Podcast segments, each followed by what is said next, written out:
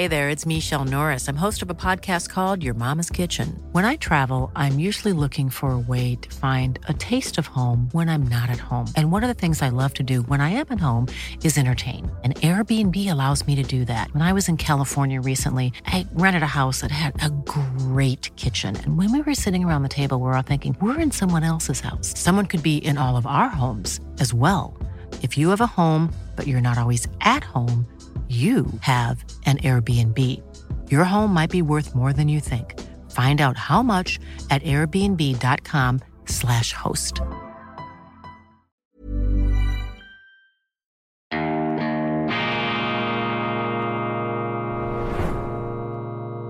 Diese Ausgabe von Weltwoche Daily wird Ihnen präsentiert von Kibun, dem Schweizer Pionier für gesundes Gehen und Stehen.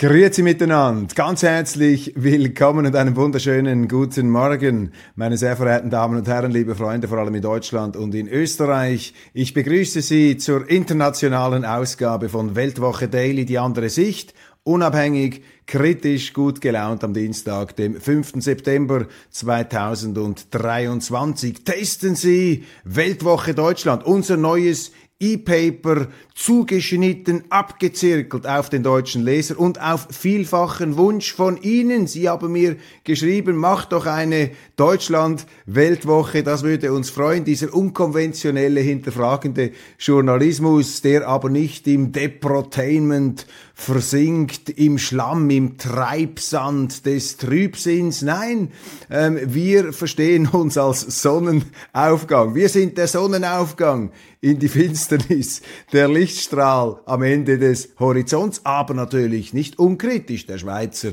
äh, zeichnet sich über eine skeptische Lebenshaltung aus, aber sehr wohlwollend. Und ich gebe es ja zu, ich habe eine ja, persönliche Neigung, eine persönliche Schwäche für Deutschland. Probieren Sie das aus. Wir haben am Ende dieses Videos den Link äh, vermerkt, wie Sie äh, zur ersten Ausgabe kommen können als PDF. Gratis können Sie es runterladen. Thomas Manns Idee einer deutschen Kultur. Wir äh, steigen hier also in die, ähm, in die tiefen Substanz äh, der deutschen Zivilisations- und Kulturgeschichte ein, weil ich glaube, dass gerade die Kultur heute vielleicht auch interessante Anstöße liefern kann für eine Orientierungskrise, in der vor allem die deutsche Politik steckt. Ich würde sagen, die deutschen Wähler oder die Deutschen, mit denen ich mich unterhalte, die ich treffe, denen ich auch zufällig begegne, die scheinen mir nicht so eine Orientierungskrise zu haben. Die spüren ziemlich genau, was falsch läuft da in der Politik. Ich glaube, sie haben momentan auch in Deutschland das Problem der Politik. Sie werden einfach schlecht geführt. Sie haben eine Schönwetterregierung noch aus dieser ganzen Überschwangszeit, als man sich äh, im äh, Wohlstand des Billiggeldes, der gefluteten Liquidität, ja, wo man sich eben noch mit den Klimamodellen in 100 Jahren auseinandersetzen konnte. Und das ist kein Plädoyer gegen den Umweltschutz, aber es ist eben ein Plädoyer gegen eine wirklichkeitsfremde Politik und davon haben sie im Moment einfach genug in Deutschland. Da bin ich nicht der Erste, der das so feststellt. Die Leute haben es gemerkt, die Politiker nicht und ähm, da finden jetzt interessante Debatten statt und Veränderungen. Das ist Demokratie. Also laden Sie das herunter, gehen Sie auf unsere Webseite www.weltwoche.de www.weltwoche.de, da wird auch laufend aktualisiert, da haben wir unsere Perlenkette der Nachrichten, die kurzen Kommentare, die aktuellen Kommentare sind gratis, die längeren, die recherchierten Artikel eben aus dem E-Paper Deutschland aus der gedruckten, auch schweizerischen Ausgabe der Weltwoche, die internationalen Artikel, die sind hinter einer Bezahlschranke. Aber eben, wenn Sie ein Abo lösen, dann sind Sie da dabei, da können Sie voll einsteigen.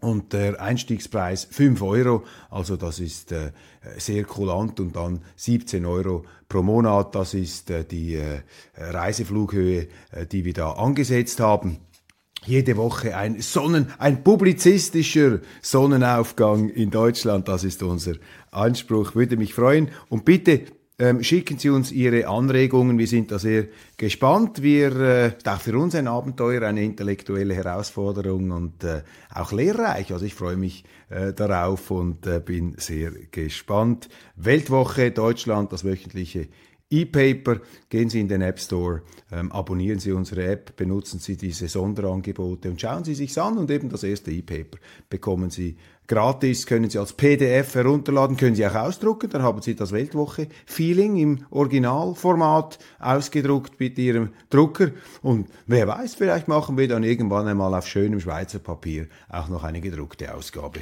für Deutschland. Alles ist da möglich. Hochinteressant, Wolfgang Münchau der äh, frühere äh, Kolumnist der Financial Times, der Autor, ist interviewt worden von dem sehr interessanten, ebenfalls sehr interessanten Freddie Sayers auf Unheard. Unheard ist ein Podcast, der mir aufgefallen ist während der Corona-Pandemie, sehr fundiert, immer Gespräche mit großen Experten halbstündiges Gespräch, sehr neugierig, sehr offen, sehr professionell. Freddie Sayers auf Unheard und Wolfgang Münchau mit einer Reihe von sehr bedenkenswerten Aussagen, die ähm, ja, mit denen man sich auseinandersetzen muss. Münchau sieht deutliche Anzeichen eines Niedergangs von Deutschland, vor allem im Kontext eines absehbaren Niedergangs Europas, verursacht unter anderem ähm, von internationalen wirtschaftspolitischen Machtverschiebungen, dem sich umorientierenden Fokus der USA sowie der Verschiebung von Mitteleuropa nach Osten. In der deutschen Politik sieht Münchau gegenwärtig weder Personen noch Rezepte gegen diese Entwicklung. Die aktuelle politische Mainstream ähm, Situation, der politische Mainstream-Betrieb gehe völlig an den absehbaren Problemthemen vorbei. Gefragt wäre in der jetzigen Situation eine zentristische äh, populäre Figur wie Gerhard Schröder zu seiner besten Zeit, eine populäre Figur. Heute ist er natürlich abgeschrieben in diesem Moralismus, weil er sich da etwas zu nahe an die ähm, Tresore Russlands äh, herangeschlichen hat. Aber eine solche sei nicht in Sicht. Die Briten hätten dank Brexit, das finde ich besonders interessant, dass Wolfgang Münchau das sagt. Wolfgang Münchau habe ich immer als einen sehr gemäßigten Kommentator empfunden, sehr intelligent, aber gemäßigt äh, die Briten hätten dank Brexit eine bessere Chance als Deutschland und Europa, sich aus eigener Kraft aus Problemlagen zu befreien. Konkrete Schritte in diese Richtung seien jedoch noch nicht zu erkennen. Ganz wichtig, wenn es schwierig wird, wenn es stürmt auf hoher See, dann müssen Sie als Kapitän diese Metapher ist bekannt, ich habe sie auch schon eingeführt, ich verdanke sie Klaus von Donani, äh, dem früheren äh, Bürgermeister von Hamburg, ähm, da müssen sie eben selber die Segel setzen können, da müssen sie selber bestimmen können, wie sie sich da dem äh, Wind stellen.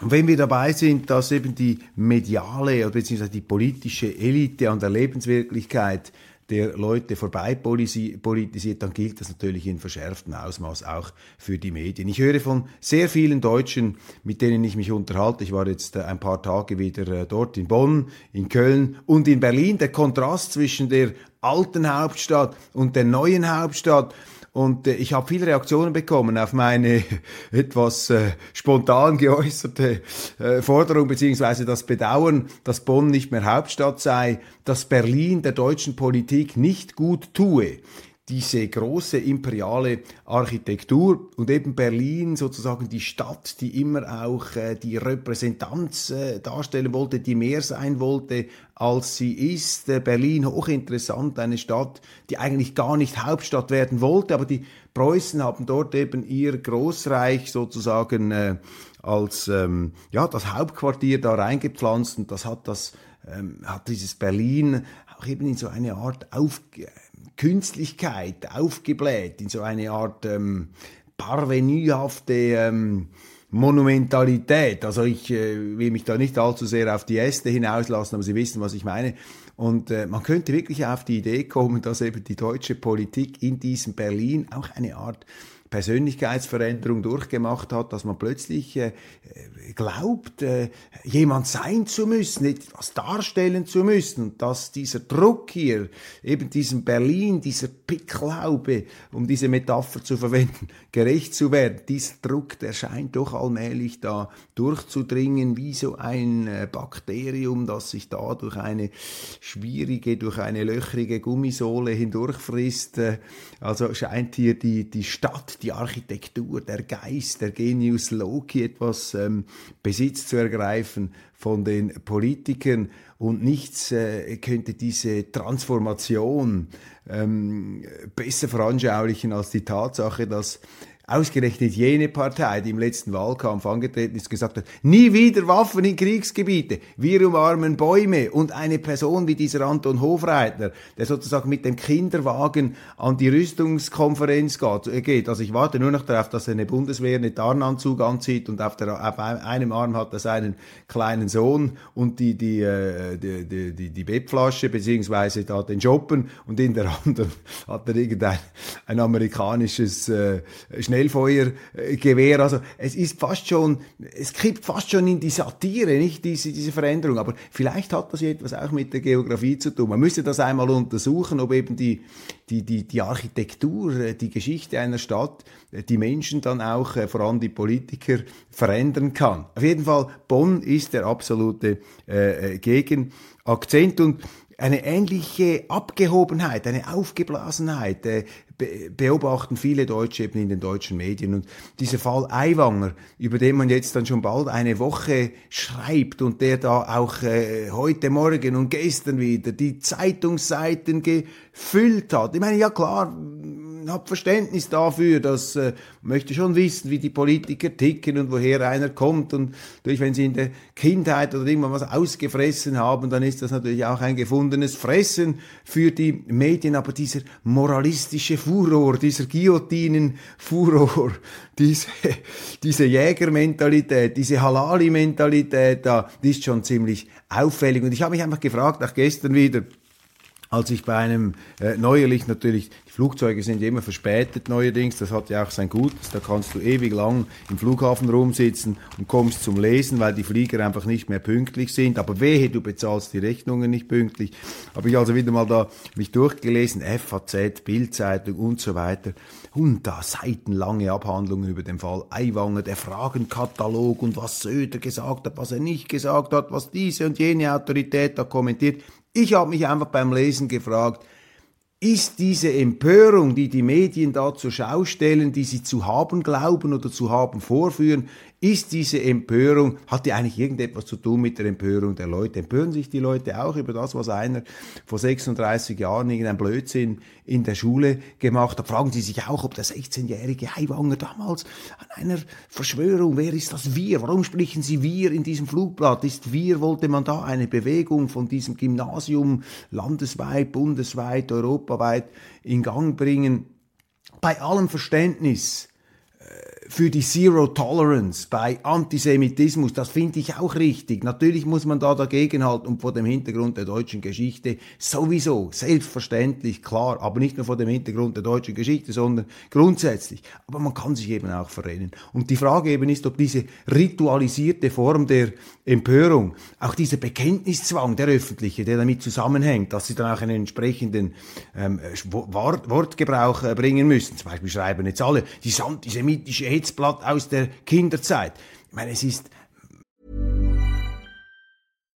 Here's a cool fact: A crocodile can't stick out its tongue. Another cool fact: you can get short-term health insurance for a month or just under a year in some states.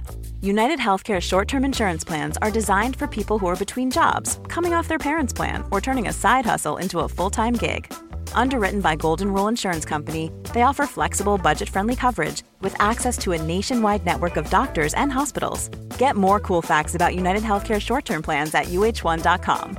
Quality sleep is essential. That's why the Sleep Number Smart Bed is designed for your ever evolving sleep needs. Need a bed that's firmer or softer on either side? Helps you sleep at a comfortable temperature? Sleep Number Smart Beds let you individualize your comfort so you sleep better together. JD Power ranks Sleep Number number 1 in customer satisfaction with mattresses purchased in-store. And now, save 50% on the Sleep Number limited edition Smart Bed for a limited time. For JD Power 2023 award information, visit jdpower.com/awards. Only at a Sleep Number store or sleepnumber.com.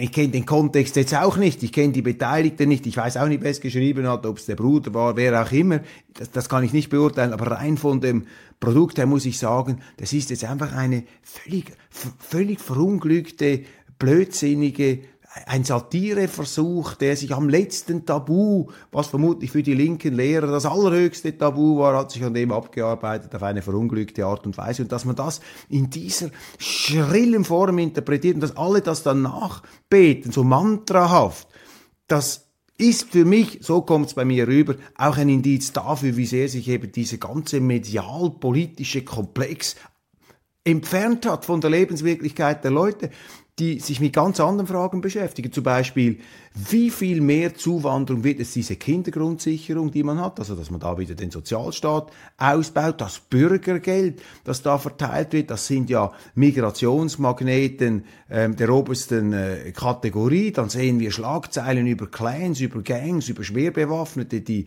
beispielsweise in dieser deutschen Hauptstadt Berlin ihr Unwesen treiben. Wir hören, dass ähm, die Zinsen steigen könnten, die, äh, die, die, ähm, die Grundstückszinsen, was dann äh, extreme Auswirkungen hätte auf die, Miet, auf die äh, Mietzinsen in Deutschland. Das ist ein Thema, über das gesprochen wird am Abend. Und äh, der Fall Aiwanger bei allem Verständnis dafür, dass man in die Vergangenheit eines Politikers schaut und dass ein Politiker halt da nicht Anspruch hat, ähm, sozusagen alles in der Dunkelkammer zu halten. Klar, aber Empören sich eigentlich die Leute auch so darüber oder ist das eben ein Medien-, ein Politikritual? Mein äh, Verdacht geht eben in die zweite Richtung. Da wird etwas hochgekocht bis an den Punkt, an dem es nicht mehr geht. Und das sehen wir bei einem anderen Thema auch, bei dieser AfD. Da herrscht ja auch eine sterile Aufgeregtheit, so als ob jetzt die goldene Horde, ein Mongolensturm sozusagen der deutschen Politik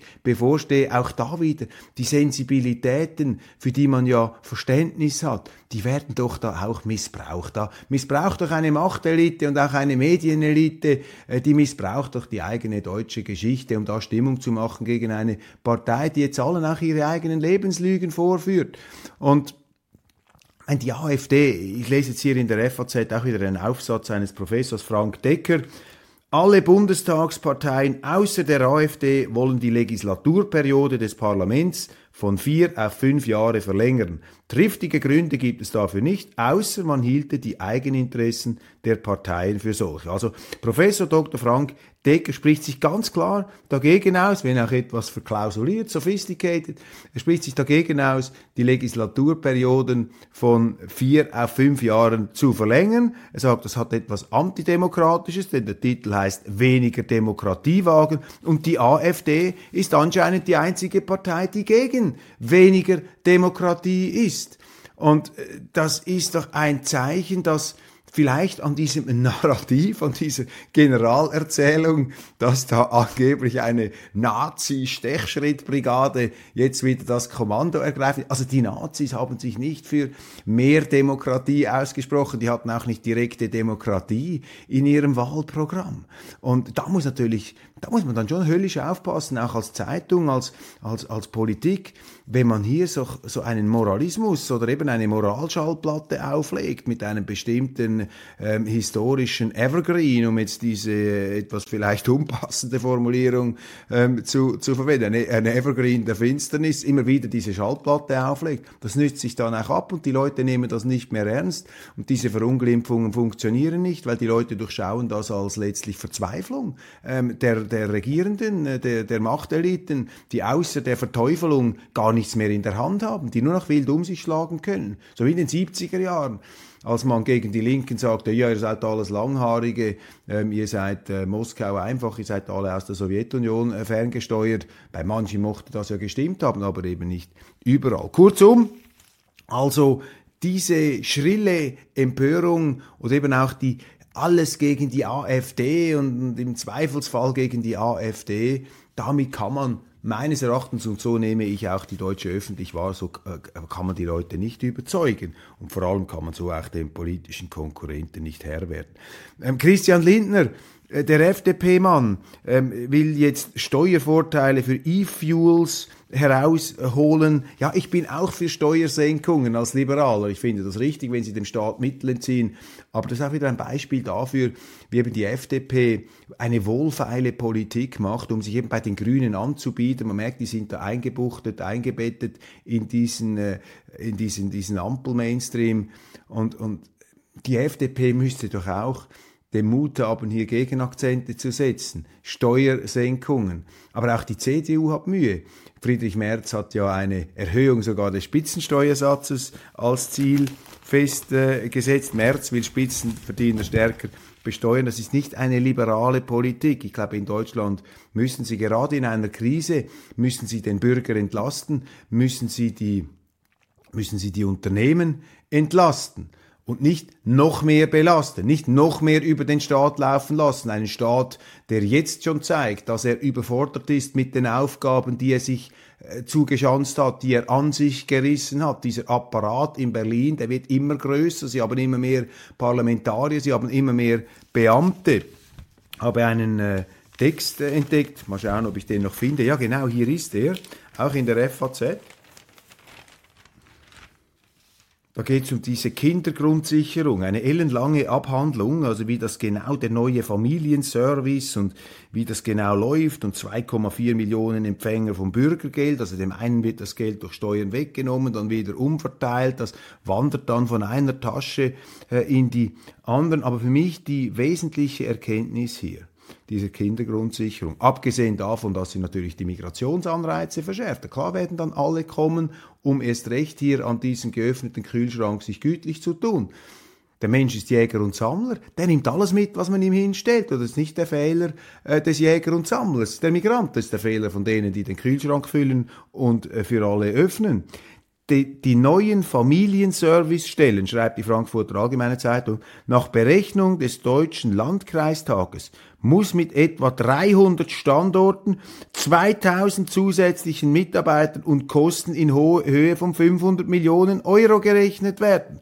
Ich meine, das, das sagt alles, meine Damen und Herren, in einer Rezession, wo alle Firmen Personal abbauen müssen, wo sie auf die Kosten achten müssen baut der Staat, bläht sich der Staat auf. Und ja, ich finde es auch ähm, verdienstvoll, wenn äh, der äh, Chef der Deutschen Bank heute in einem Interview mit der Neuen Zürcher Zeitung sagt, wir müssen wieder härter arbeiten in Deutschland, wir müssen, Entschuldigung, wir müssen wieder an die Säcke, wir müssen da wieder voll ran. Ja, mag ja alles stimmen, aber das Grundproblem, ein Grundproblem in Deutschland ist, dass sie viel zu viel Staat haben. Sie haben da einfach eine sich ausblähende parasitäre Organisation, ich kann es nicht anders formulieren. Es braucht einen Staat, aber der Staat muss eingehegt werden, weil der Staat produziert kein Geld, der Staat verbraucht Geld und das Geld, das er produziert, das ist einfach Geld auf Pump, das sind Schulden auf Kosten der äh, späteren Generationen, aber der Staat kann, lebt einzig und allein auf legitime Art und Weise von den Steuererträgen. Das heißt, er muss irgendjemandem das Geld wegnehmen und wer produziert eigentlich das Geld? Woher kommt das Geld? Das Geld kommt eben von den Unternehmen. Und das Geld kommt von den Unternehmen, die eben selber Steuern zahlen, wenn sie Steuern zahlen. Aber eben es kommt auch von den Unternehmen, weil die Unternehmen zahlen Löhne. Und auf diesen Löhnen wird auch wieder Steuern erhoben. Und wenn der Staat zu viel von dem wegnimmt, dann hat die Wirtschaft, dann hat der private Sektor zu wenig Wasser. Das Geld, der Profit, der Gewinn, das ist das Wasser im Garten der Wirtschaft. Und wenn sie dieses Wasser abziehen und das einfach in den Staat umlenken, dieser Staat wird immer größer, immer fetter, der muss dann auch immer mehr Wasser haben, der muss immer mehr bewässert werden, ohne selber aber Wasser zu produzieren, dann haben sie dann eine Oase sehr schnell in eine Wüste verwandelt. Also die Größe des Staates ist ein Riesenproblem und wenn ich solche Sätze, solche Beispiele lese, wie hier im Vorbeigehen, einfach noch festgehalten wird, ja übrigens dann noch 2000 Stellen, das ist ungeheuerlich in Zeiten wie heute. Aber erfreulich ist, äh, was, äh, was wiederum gut ist, dass jetzt dieser Fall Aiwanger, das muss man doch auch sagen, obwohl Sie jetzt da seitenlang darüber geschrieben haben, Sie haben es jetzt doch auch gemerkt, dass ähm, ja, der Moralismus und diese Jagdzeit da auf äh, öffentliche Personen, dass das irgendwie langsam ins Absurde kippt. Also der Fall Lindemann, da wurde ja auf Vorrat, verurteilt, unglaublich, nichts hängen geblieben. Die haben ja nicht mal eine Untersuchung gestartet, weil diese Vorwürfe so an den Haaren herbeigezogen, frei erfunden waren. Und äh, der ist ja jetzt, also äh, mir nichts, dir nichts freigesprochen worden. Bei Aiwanger ist irgendwie auch, auch nichts. Das ist auch nichts lächerlich in der Kindheit, da herum zu, herum zu grübeln, herum zu forschen. Und immerhin auch da, das muss man lobend erwähnen, in der Frankfurter Allgemeinen Zeitung sind da ähm, Stimmen äh, zu vernehmen, die da doch ernsthaft dagegen ähm, halten. Nancy Faeser, die jetzt da, habe ich noch einen Wahlkampf macht für Hessen, ja, SPD-Spitzenkandidatin. Sie will einen neuen Feiertag in Hessen einführen. Das ist für mich das ist genau das. Neuer Feiertag, immer mehr Staatsstellen. So wird Deutschland nicht Exportweltmeister bleiben. Da hilft dann auch der billige Euro nichts. Da, wird, da hilft dann auch mehr Arbeiten nicht. Also wenn dann da die Deutsche Bank mehr arbeitet, dann wird das in den Feiertagen, die die Politik einführt, auch für sich selber sofort wieder verbrannt und in diesen wachsenden Apparaten. In der Schweiz hatten wir große Unruhen zwischen Eritreern, passen Sie auf, in der Schweiz bringen wir Eritreer, ähm, haben alle Asyl, sowohl die Gegner des Diktators wie auch die Fans des Diktators. Also absurder können sie ein Asylsystem auch nicht mehr gestalten. Ich weiß nicht, ob Deutschland viele Eritreer hat, aber sie haben sicher auch beide Seiten. Also bekommen alle Asyl. Und das zeigt ja, dass der Asylgedanke völlig pervertiert ist. Also Asyl heißt ja für die politisch Verfolgten, also müsste man ja die Oppositionellen, könnte man jetzt argumentieren aus Eritrea, ob die Asylanspruch haben, gibt ja auch Gegenargumente hier. Aber sicherlich nicht die Fans des Diktators. Das ähm, geht nicht. Eben, und hier Christian Sewing, wir müssen den Wohlstand erarbeiten. Ja, ist jetzt auch keine besonders revolutionäre Erkenntnis für einen Bankchef, der da Millionen kassiert. Zuwanderung, Zuwanderung, Zuwanderung, überall ist es das große Problem. In Schweden werden Korane verbrannt, werden Korane verbrannt in diesem liberalen Land.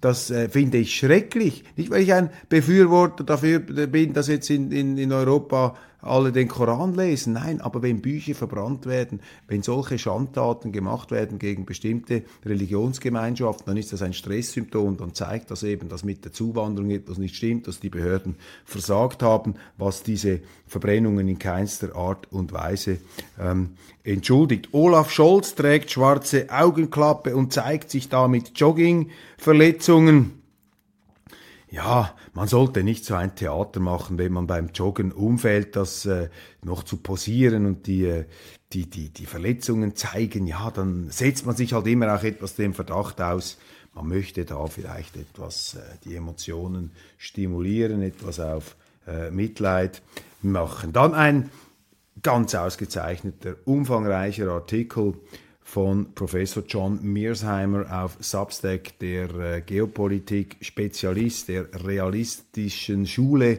der Universität Chicago, den Lesern der Weltwoche bekannt, hat eine Standortbestimmung geschrieben, umfassend mit sehr viel ähm, Fußnoten, eine Standortbestimmung zur Lage der Offensive in der Ukraine. Und er kommt zum Schluss, der Versuch des Blitzkriegs der Ukrainer gegen diese betonierten russischen Stellungen, der sei gescheitert. Er legt das minutiös dar, auch äh, sehr belegt, vor allem auch mit äh, amerikanischen Quellen. Er stützt sich da also nicht auf irgendwelche abenteuerlichen, äh, nicht so klar dokumentierten ähm, Ursprünge. Nein, er ist ähm, er sagt einfach, die, die Ukrainer hätten keine Chance. Und dieser Blitzkrieg, den sie da gewagt hätten, den Durchstoß durch die Verteidigungslinien sozusagen, die Ardennenschlacht, wenn man so will, ähm, die, die haben nicht funktioniert und er analysiert auch den Blitzkrieg in der Geschichte, welche Blitzkriege waren erfolgreich, aufgrund von welchen Konstellationen und er sieht jetzt einfach einen, klar wieder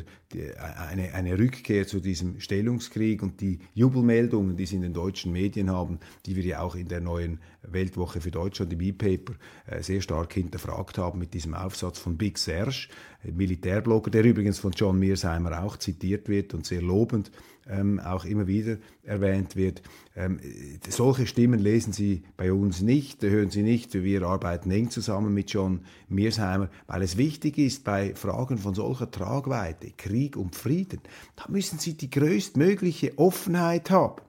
Und die haben wir eben nicht in den Medien. Und Sie, ich spüre jetzt langsam, zum Beispiel auch eine neue Zürcher Zeitung, die jetzt wirklich also getrommelt hat zum Krieg, die jetzt also auf NATO-Linie eins zu eins, äh, also an der Seite von Scholz und Baerbock und Hofreiter da ähm, die Parole ausgegeben hat, Putin, das Böse schlechthin, schlimmer als Stalin, das haben sie zwar nicht geschrieben, aber sie haben es gemeint. Und jeder, der sich da schon vor längerem für Verständigung, für Frieden ausgesprochen hat, ich, wir waren natürlich die großen Putin-Versteher. Und jetzt siehe da, kommen plötzlich Artikel, ja, wir müssen über Frieden nachdenken. Wenn man über Frieden nachdenkt, ist man also noch kein Putinist. Also der Opportunismus hier, äh, der Journalisten, der Opportunismus ist immer noch die sicherste Hoffnung in der Politik und der Opportunismus ist auch gar nicht so schlecht. Es ist äh, natürlich etwas heuchlerisch, klar, selbstverständlich, aber lieber, ich habe es auch in der Schweizer Ausgabe gesagt, lieber Opportunismus zum Guten als Sturheit in den Untergang. Also lieber einmal etwas äh, windig und wendehälsig sich da dem Terrain anpassen und dann plötzlich mit der gleichen moralischen Selbstherrlichkeit, mit der man vorher das Gegenteil erzählt hat, äh, nun die neue Position fahren. Da ist ja alles okay, darf man nicht zu Herzen nehmen. Der Mensch ist halt so. Aber es ist trotzdem immer wieder amüsant, das festzustellen. Wir bleiben dabei, immer Gegensteuer geben. Nichts äh, glauben, alles hinterfragen und immer dieses Argument aufspüren, das die anderen nicht bringen. Das ist die Weltwoche, nicht die Festschreibung eines äh, bestimmten Weltbildes. Also wenn Sie die Weltwoche kaufen, um immer wieder bestätigt zu werden in dem, was Sie denken und glauben, dann werden Sie enttäuscht sein. Aber wenn Sie jemand sind, der offen ist, der immer wieder neue Horizonte haben will, der auch mal das hinterfragt haben will, was er bis jetzt und äh, überhaupt für richtig gehalten hat, dann sind Sie bei der Weltwoche an der richtigen Adresse. Digitale Frischluft aus den Bergen, äh, wie wir da in unserem Aussand äh, gemeldet haben, würde mich sehr freuen. Also schauen Sie rein, laden Sie sich das äh, PDF der ersten Deutschland-Ausgabe herunter. Äh, wir sind keine weiteren Besserwisser, wir gehen da nicht mit dem Presslufthammer ran, sondern mit Wohlwollen, mit Respekt, aber eben auch natürlich mit dem rasiermesserscharfen Durchblick, der für die Weltwoche seit bald 90 Jahren kennzeichnend ist. Ich danke Ihnen sehr, sehr herzlich für die Aufmerksamkeit. Das war's von Weltwoche Daily International. Ich hoffe, ich habe nichts Relevantes vergessen. Ich habe natürlich sehr viel Relevantes vergessen, aber egal, das ist ja das Schöne, kann ich da morgen nachholen, falls es mir auffallen sollte. Machen Sie es gut, genießen Sie den heutigen Tag, lassen Sie sich nicht runterziehen und ähm, ja, bleiben Sie offen, bleiben Sie neugierig und vor allem bleiben Sie der Weltwoche gewogen. Ich freue mich, wenn wir uns morgen wiedersehen. Machen Sie es gut.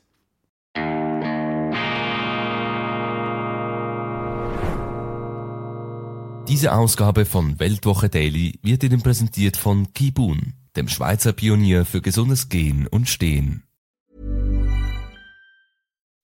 When you make decisions for your company, you look for the no-brainers. If you have a lot of mailing to do, stamps.com is the ultimate no-brainer. Use the stamps.com mobile app to mail everything you need to keep your business running with up to 89% off USPS and UPS. Make the same no-brainer decision as over 1 million other businesses with stamps.com. Use code program for a special offer. That's stamps.com, code program.